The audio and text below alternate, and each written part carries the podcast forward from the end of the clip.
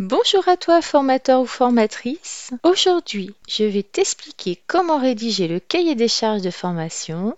Mais avant, je lance le jingle. Bienvenue sur le podcast du blog formationdeformateur.fr qui vous accompagne pour devenir formateur ou formatrice.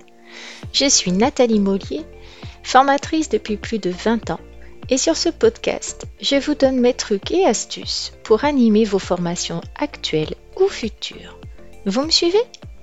Alors, c'est parti pour un nouveau podcast. Aujourd'hui, dans ce nouvel épisode, je t'explique comment rédiger le cahier des charges d'une action de formation. Alors, qu'est-ce que c'est? C'est d'abord un document indispensable pour que tu puisses construire ensuite un programme de formation qui sera pertinent pour ton client ou ton donneur d'ordre. Alors, toutefois, comme j'ai pu en faire l'expérience à maintes reprises, certains clients notamment des petites entreprises hein, qui sont dépourvues de responsables formation, eh bien, c'est certains clients n'ont pas du tout conscience de l'importance du cahier des charges. Ils pensent souvent à tort que nous devons arriver avec un catalogue de formation clé en main et qu'ils vont piocher dedans en espérant que cela colle avec les réels besoins de leurs salariés. Alors ça, c'est quand tu fais appel à des gros gros organismes de formation et que finalement tu t'en fiches que ça satisfasse les besoins et les attentes euh, de tes salariés. Mais la formation, ça, coûte cher quand même. Donc, euh, bah, il faut l'expliquer à ton client que c'est dans son intérêt que ta formation réponde vraiment aux attentes bah, de leurs salariés. Alors ne te laisse pas impressionner. Hein. Il faut que tu insistes hein, pour qu'ils réfléchissent à un cahier des charges. Alors au besoin, hein, moi c'est ce que je fais.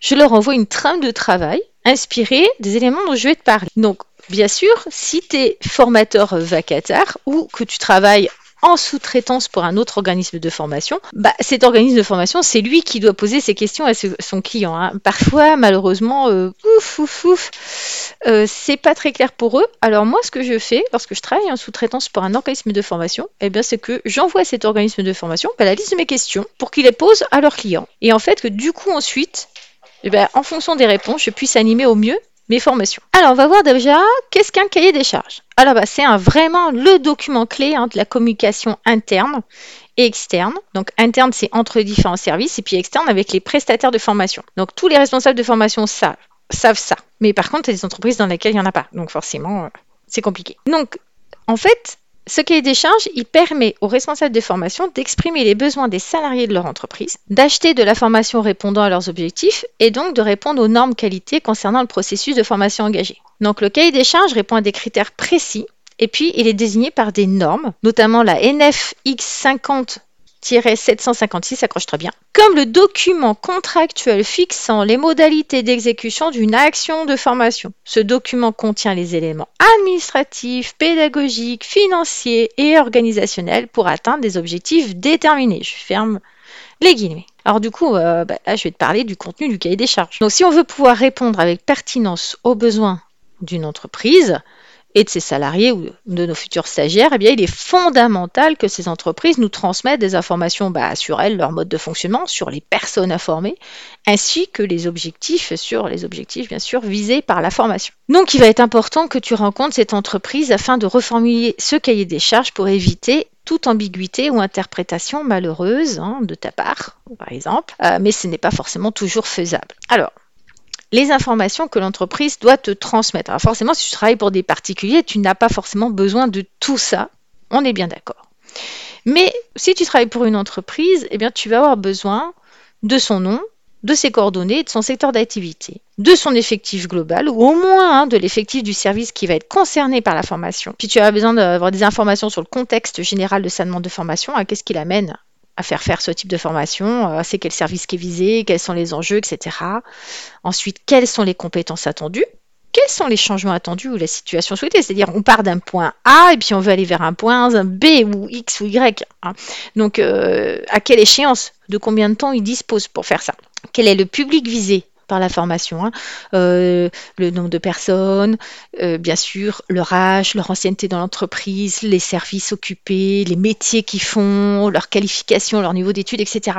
Puis quelles sont les contraintes? C'est-à-dire que si l'entreprise a très peu d'argent, ça va être limité en termes de durée, donc euh, en termes de disponibilité aussi. Est-ce que elles peuvent rendre les personnes disponibles pour animer leur formation? Moi, j'ai eu un cas horrible. C'est que j'ai des personnes qui travaillaient la nuit et euh, qui n'ont pas été enlevées en travail de nuit et qui, le matin après leur journée, enfin leur nuit de travail, sont arrivées à 8h30 pour rentrer dans la formation. autant dire qu'ils dormaient, quoi. Donc euh, ça, ça a été une catastrophe pour moi et ça m'a fait vraiment prendre conscience que j'avais complètement oublié d'expliquer que il fallait que les gens aient une coupure entre leur temps de travail de nuit et euh, la journée de formation. Ça me paraissait tellement évident. Ah ben non, en fait, pas du tout. Donc euh, voilà, si moi je peux te faire part de mon, expérience professionnelle, c'est non, faut pas se fier aux évidences et penser que dans l'entreprise ils vont y penser, surtout dans les grandes structures où tout est tellement découpé, où il y a un service qui s'occupe des plannings, un autre qui s'occupe des formations, eh bien en fait les gens ne se parlent pas et la formation ne passe pas. Donc si toi tu n'as pas pensé à préciser euh, bah, ce genre de choses, bah, malheureusement, après c'est toi qui trinques parce que quand tu as des stagiaires qui s'endorment, bah, c'est très très compliqué, vraiment. Donc ensuite, euh, d'autres questions que tu peux poser, bah, c'est les, modalités pédagogiques habituelles ou désirées par les apprenants. Hein. Euh, est-ce qu'ils préfèrent euh, partager leurs expériences, travailler en sous-groupe? Est-ce qu'ils vont travailler en inter avec d'autres? Ou est-ce que c'est une formation qui est absolument en intra? Et puis bien sûr, quelles sont les modalités d'évaluation souhaitées pour la formation. Donc euh, normalement, les, compétences doivent être évaluées à l'entrée et à la sortie de la formation. Ce n'est pas toujours le cas, malheureusement. Alors tu peux aussi poser plein de questions euh, plus précises en fonction de la formation que tu animes. Moi, si j'anime des formations en droit du travail, bien, bien sûr, je vais demander quelle est la convention collective, est-ce qu'il y a des accords de branche, euh, quels sont les, représentants du personnel, en termes de personnes, mais en termes de, nombre, etc. Quelles sont les instances représentatifs du personnel dans l'entreprise, euh, les syndicats, etc. Enfin, j'en passe. Là, ça va être à toi de d'adapter tes questions. Ensuite, eh bien, il va falloir mesurer les écarts entre la demande et la réalité, parce que je te l'ai déjà dit à plusieurs reprises dans d'autres podcasts ou dans des articles, hein, c'est que tu vas t'apercevoir qu'il existe souvent un écart entre la perception de ton client, de ton demandeur, hein, et puis la réalité. Donc c'est une raison, hein, des raisons pour laquelle il est fondamental d'essayer de, rencontrer personnellement le responsable formation ou le demandeur pour être sûr euh, que vous parlez le même langage qui s'imagine pas que tu vas faire ci ou que tu vas dire ça. Et puis qui s'imagine pas non plus euh, ce que les stagiaires attendent, mais qui sait clairement, qui se soit clairement euh, renseigné. Donc voilà, dans cet entretien, tu pourras poser des questions plus pointues, puis défendre ton programme de formation aussi, parce que euh, ils vont essayer de te faire faire en deux jours ce que tu devrais faire en cinq, par exemple. Donc si toi tu peux, tu te dis bah écoutez oui, je veux bien le faire en deux jours au lieu de cinq, mais dans ces cas-là, je vais pas le faire devant 15 personnes, mais il va falloir que cinq personnes.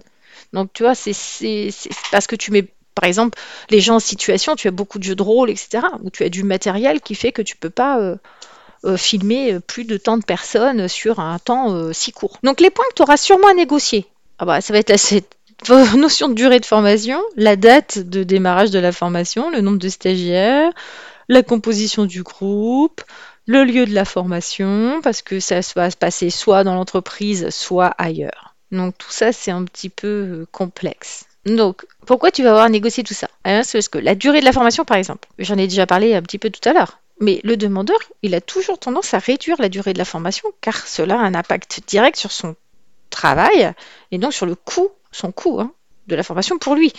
Plus il a de gens absents euh, longtemps, euh, plus forcément il paye ces gens à, entre guillemets, rien faire, donc il faut qu'il ils soient euh, certains qu'ils vont acquérir quelque chose euh, qui va leur servir demain matin dans l'entreprise pour progresser, pour travailler mieux. Donc euh, ça a souvent besoin de beaucoup plus de temps que ce que eux imaginent.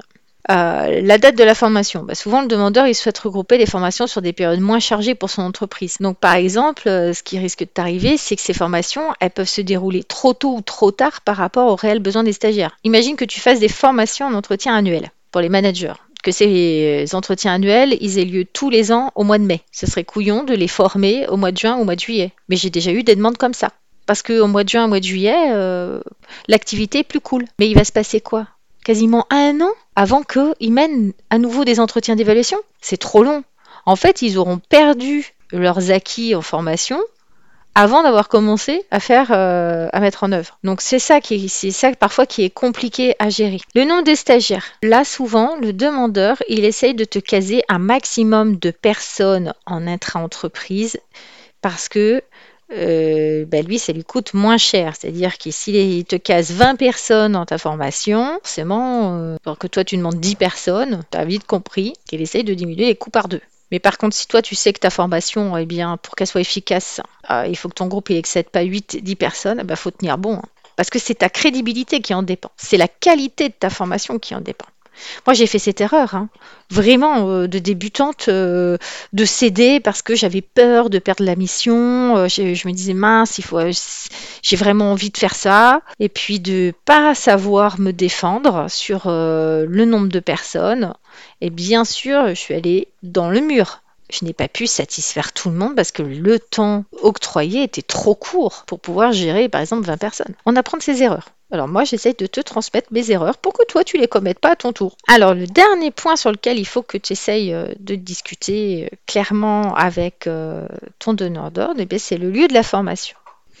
Parce que souvent, l'entreprise, elle va préférer que la formation, elle se déroule chez elle parce qu'ils ont une salle réunion pour ça. Alors ça leur permet en fait de diminuer les coûts notamment en déplacement, parce que les salariés qui viennent sur l'entreprise pour travailler ou pour aller en formation, pour eux, ça représente le même coût. Puis ils ont déjà la salle. Puis surtout, ça permet aux stagiaires, enfin tes apprenants, là, de passer au bureau, à leur bureau, hein, un peu avant, euh, un peu après, voire pendant la formation, euh, parce qu'à la pause, on les a coincés dans, toi, donc, euh, puis du coup, ils n'ont pas pu revenir. Donc tu verras que ça peut être un vrai piège d'animer la formation sur le lieu de l'entreprise, sauf si les choses sont très très claires et que les gens aussi, tes stagiaires comprennent qu'ils n'ont pas intérêt, notamment pendant la pause, pause euh, matin ou pause déjeuner ou pause d'après-midi, ne, ils ont intérêt à ne pas passer à leur bureau. Alors il y aurait plein plein plein d'autres choses à dire, mais je veux pas non plus que ce podcast dure des heures parce que j'ai pas envie que toi tu t'endormes.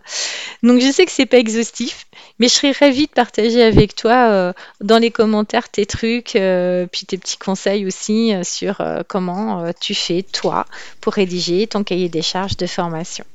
Merci de m'avoir écouté en complément de ce podcast, j'ai écrit un article détaillé sur ce sujet que je vous invite à lire sur mon blog formationdeformateur.fr.